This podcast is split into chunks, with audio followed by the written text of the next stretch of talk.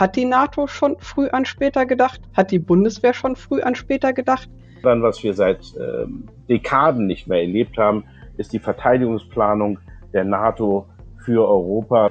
Das hat die NATO jetzt wirklich festgelegt. Wer geht wohin und wer macht was. Ein Wissenschaftler hat gesagt, äh, im Jahre 2016, in sieben Jahren ist Russland fertig zum Krieg und das ist ja nun auch fast eingetreten. Äh, Deutschland war ein bisschen hinterher da. Das ist richtig. Diese, diese Perzeption von Bedrohung durch Russland, die ist zweifelsohne äh, bei den neuen NATO-Mitgliedern in, äh, in Zentraleuropa, Mitteleuropa äh, sehr viel mehr gegeben. Früh schon an später denken, hätten nicht eigentlich unsere Universitäten warnen müssen? Ich glaube, wir haben uns da äh, bisschen blauäugig verhalten. Wir haben uns eben auf andere Sachen konzentriert. Das aufzubauen braucht jetzt einige Zeit. Heißt, wir müssen die territoriale Verteidigung, also alles, was den Schutz Deutschlands in Deutschland ähm, befasst, müssen wir neu aufrollen und neu organisieren. Äh, wir waren eine starke, äh, eine starke Bundeswehr äh, in der Zeit des Kalten Krieges. Wir waren ein sehr verlässlicher Bündnispartner. Das müssen wir auch wieder werden. Jetzt ist es an Deutschland, etwas mal für die Verteidigung Europas zu tun.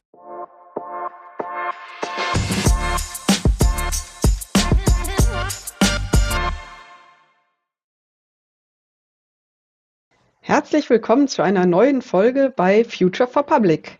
Wir sprechen heute mit Generalmajor AD Reinhard Wolski, dem Chairman der Berliner Sicherheitskonferenz, über ja, die Erkenntnisse des NATO-Gipfels und passt natürlich zu unserem Thema schon früh an später denken, wo wir uns dann jetzt hier gemeinsam überlegen wollen, hat die NATO schon früh an später gedacht? Hat die Bundeswehr schon früh an später gedacht?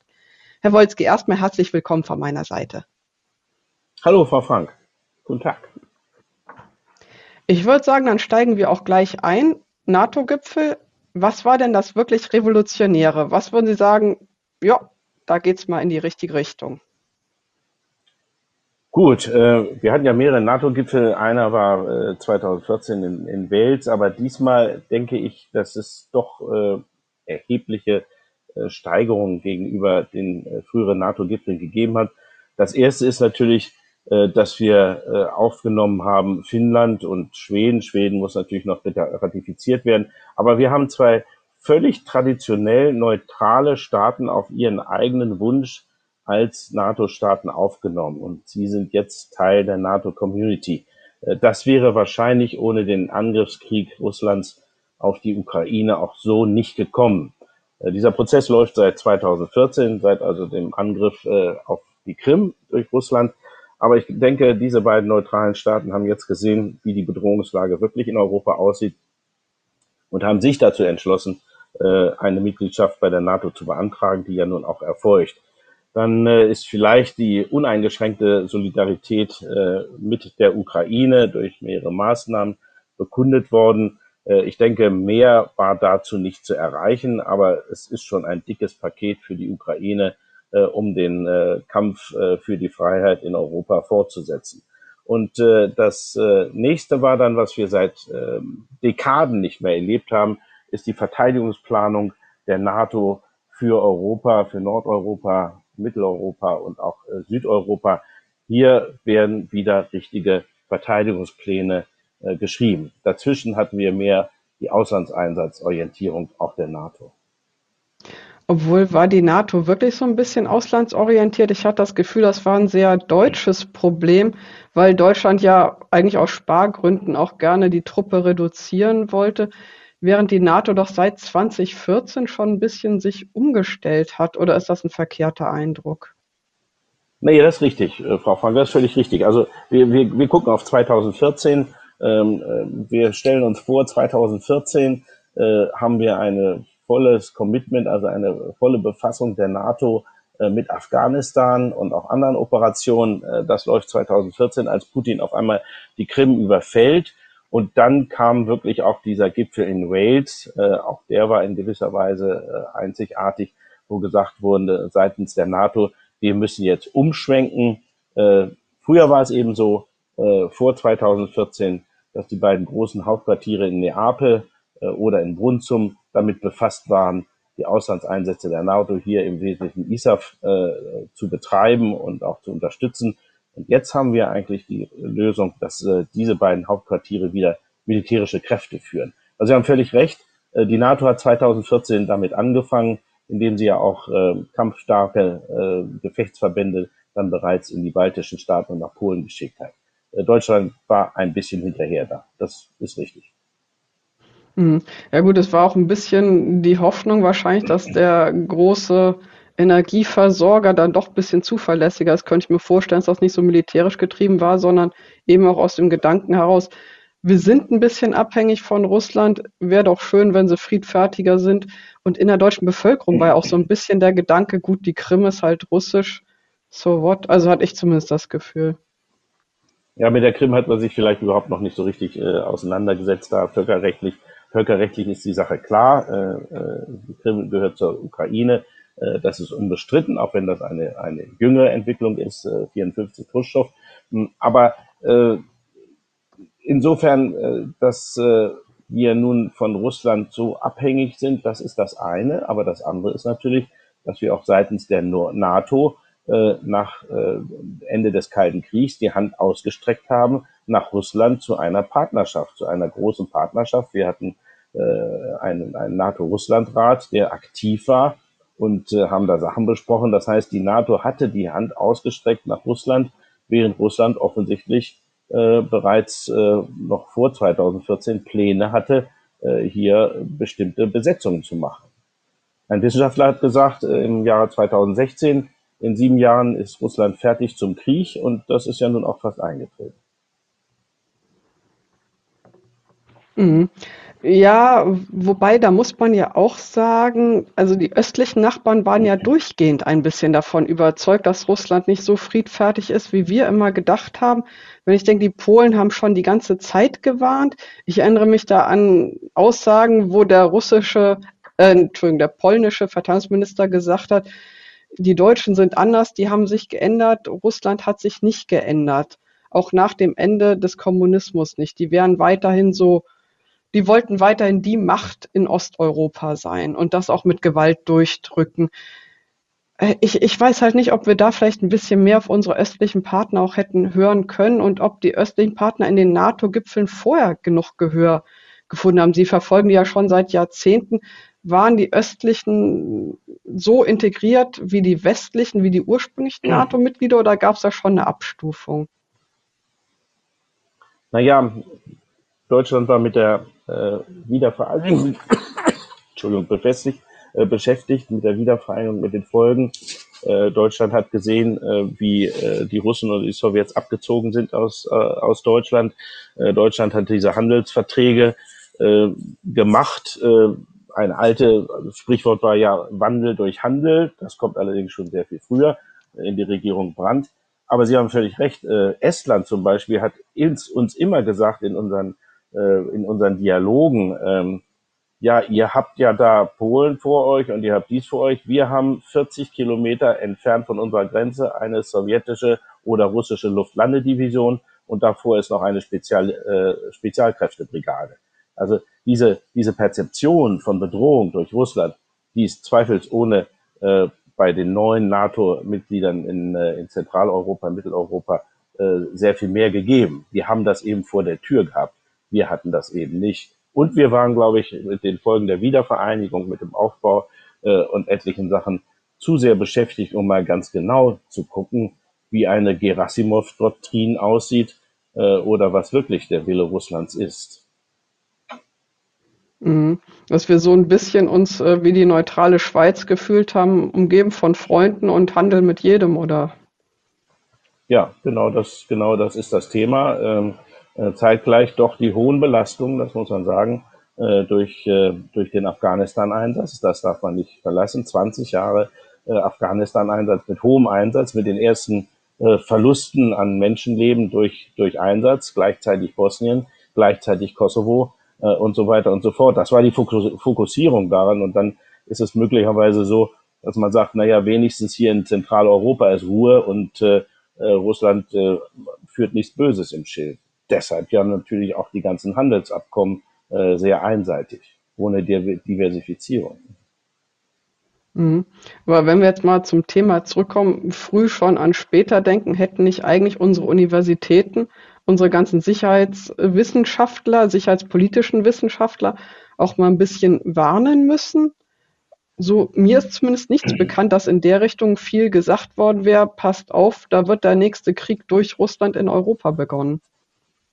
Diese ähm, Perzeption ähm, war in Deutschland nicht. Ich sprach äh, USA ein, dort, äh, der, dort hatten wir diese Warner. Auch die Rand Cooperation hat äh, dann schon mal durchgerechnet, äh, wie es in der Suwalki Gap, äh, Gap also äh, in dem engen äh, Streifen dort in Polen aussehen könnte. Äh, ich glaube, wir haben uns da äh, bisschen blauäugig verhalten. Wir müssen auch sagen, dass wir viele Kapazitäten in der Bundeswehr, zum Beispiel Operations Research, Operations Analysis im sicherheits- und verteidigungspolitischen Bereich äh, abgebaut haben. Äh, das äh, ist ein weiterer Nachteil, dass innerhalb der Streitkräfte diese Kapazitäten gar nicht mehr da waren, zu sagen, wie sieht denn das äh, strategische Lagebild aus, wer ist denn die Bedrohung, äh, sondern wir haben uns eben auf andere Sachen konzentriert. In Amerika haben wir die warnenden Stimmen auch gehört, aber Sie haben ja auch gesehen, äh, dass ein Präsident Trump eine durchaus andere Meinung hatte, was äh, Russland anbelangt. Äh, aber Sie haben recht, ähm, wir hätten da möglicherweise im Bereich der Sicherheits- und Verteidigungspolitik äh, vielleicht etwas tiefer reinschauen müssen. Mhm. Und dann wurde, wie Sie sagten, viel abgebaut, weil man es im Einsatz nicht so brauchte. Die Luftverteidigung ging komplett an die Luftwaffe. Gleichzeitig wurde sie auch stark reduziert. Wie lange dauert es denn, sowas dann wieder aufzubauen? Ja, wegmachen äh, geht schnell. Äh, es waren ja mit den Entscheidungen dann äh, des deutschen Heeres äh, zur Auflösung der Heeresflugabwehrtruppe, die ja nun mit äh, äh, Flugabwehrkanonenpanzern Gepard ausgerüstet war, vorher auch mit dem System Roland. Ähm, das schnell wegzumachen, weil man ja nur von Freunden umgeben ist und weil man im Auslandseinsatz im Wesentlichen ist und weil die Luftwaffe möglicherweise den Schirm aufhängt, äh, das aufzubauen braucht jetzt einige Zeit. Äh, das muss man sehen, denn hier äh, ist natürlich die Frage, wer soll geschützt werden in der Luft oder gegen, gegen Angriffe aus der Luft.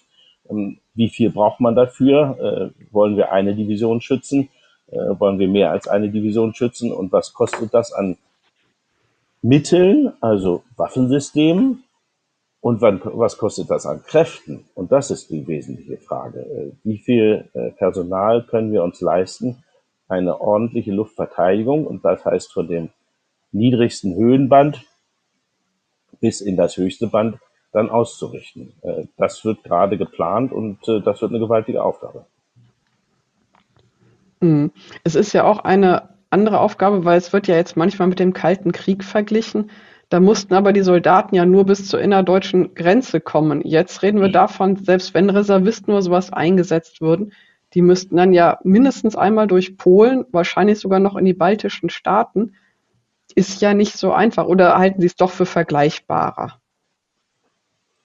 Der Kalte Krieg war letztendlich äh, eine Sache, wo wir, äh, wo wir eigentlich ein Kräfteverhältnis hatten, äh, was eine Stabilität unter Einschluss natürlich der atomaren Abschreckung äh, eine Stabilität gebracht hat. Äh, jeder wusste, in welche Löcher er gehen würde. In Deutschland bei uns natürlich, Westdeutschland sogar.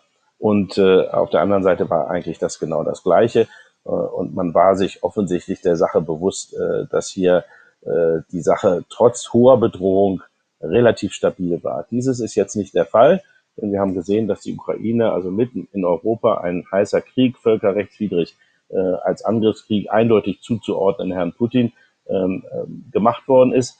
Jetzt ist die Bündnisverteidigung äh, eben woanders als in Deutschland, sondern sie fängt eben in Polen an oder in den baltischen Staaten oder auch in Südeuropa. Auch das wissen wir nicht. Das heißt, diese Verbände, die Deutschland zu stellen hat, das ist alles festgelegt, die müssen erstmal verbracht werden, dort, wo das mögliche Einsatzgebiet ist. Und das ist das, was ich nochmal sagen wollte.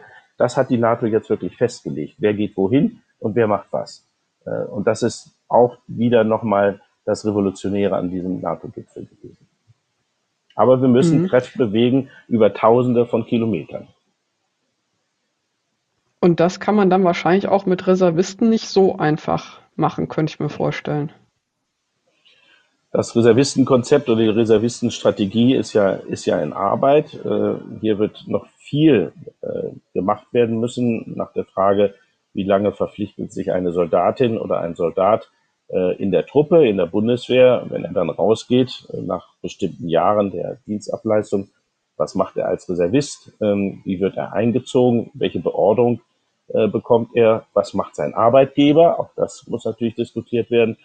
Und dann haben wir eben was Neues. Wir müssen auch in Deutschland kritische Infrastruktur schützen. Das heißt, wir müssen die territoriale Verteidigung, also alles, was den Schutz Deutschlands in Deutschland ähm, befasst, müssen wir neu aufrollen und neu organisieren. Das findet ja gerade statt. Äh, die aktiven Kräfte möglicherweise draußen, äh, woanders, wo die NATO letztendlich äh, die Verteidigung aufnehmen will, äh, soll und äh, in Deutschland schon der Schutz äh, der Bundesrepublik. Man hört allerdings auch mittlerweile vermehrt Stimmen, die eben auch sagen, warum überhaupt? Also wir sind umgeben von Freunden. Ein, eine russische Streitmacht müsste erstmal durch Polen durchmarschieren und hätte es dann schon längst mit den Amerikanern zu tun. Warum muss Deutschland sich da so stark engagieren?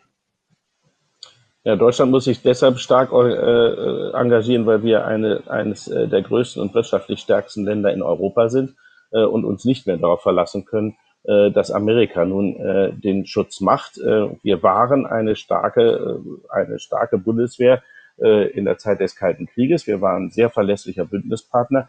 Äh, das müssen wir auch wieder werden, äh, denn äh, Europa muss erstmal durch Europäer verteidigt werden. Und äh, äh, die Polen sind unsere engsten Verbündeten mit, äh, zusammen mit Frankreich und den anderen Staaten. Und hier ist es nun mal so, dass wir als Deutschland jetzt mal liefern müssen, denn wir wurden äh, über Jahrzehnte beschützt äh, durch andere Staaten, insbesondere natürlich durch äh, äh USA, aber auch durch äh, Frankreich und auch durch äh, Großbritannien. Äh, jetzt ist es an Deutschland, etwas mal für die Verteidigung Europas zu tun. Äh, denn das setzt auch Kräfte frei, dass Amerikaner sich um andere Gebiete, zum Beispiel auch äh, um den Indo-Pazifik kümmern können. Also hier ist es wirklich eine Verpflichtung Deutschlands, das auch zurückzugeben, äh, unter dem wir, unter dessen Schirm wir jahrelang, jahrzehntelang ähm, in Freuden gelebt haben. Mhm, das ist doch auch ein schönes Schlusswort, würde ich sagen. Vielen Dank für dieses Gespräch, für die Insights, die Sie uns gegeben haben. Und ich weise noch mal darauf hin, Sie können diese und andere Sendungen bei F4P, Future for Public Online, sich angucken. Vielen Dank für Ihr Interesse für euer Interesse und bis demnächst. Tschüss.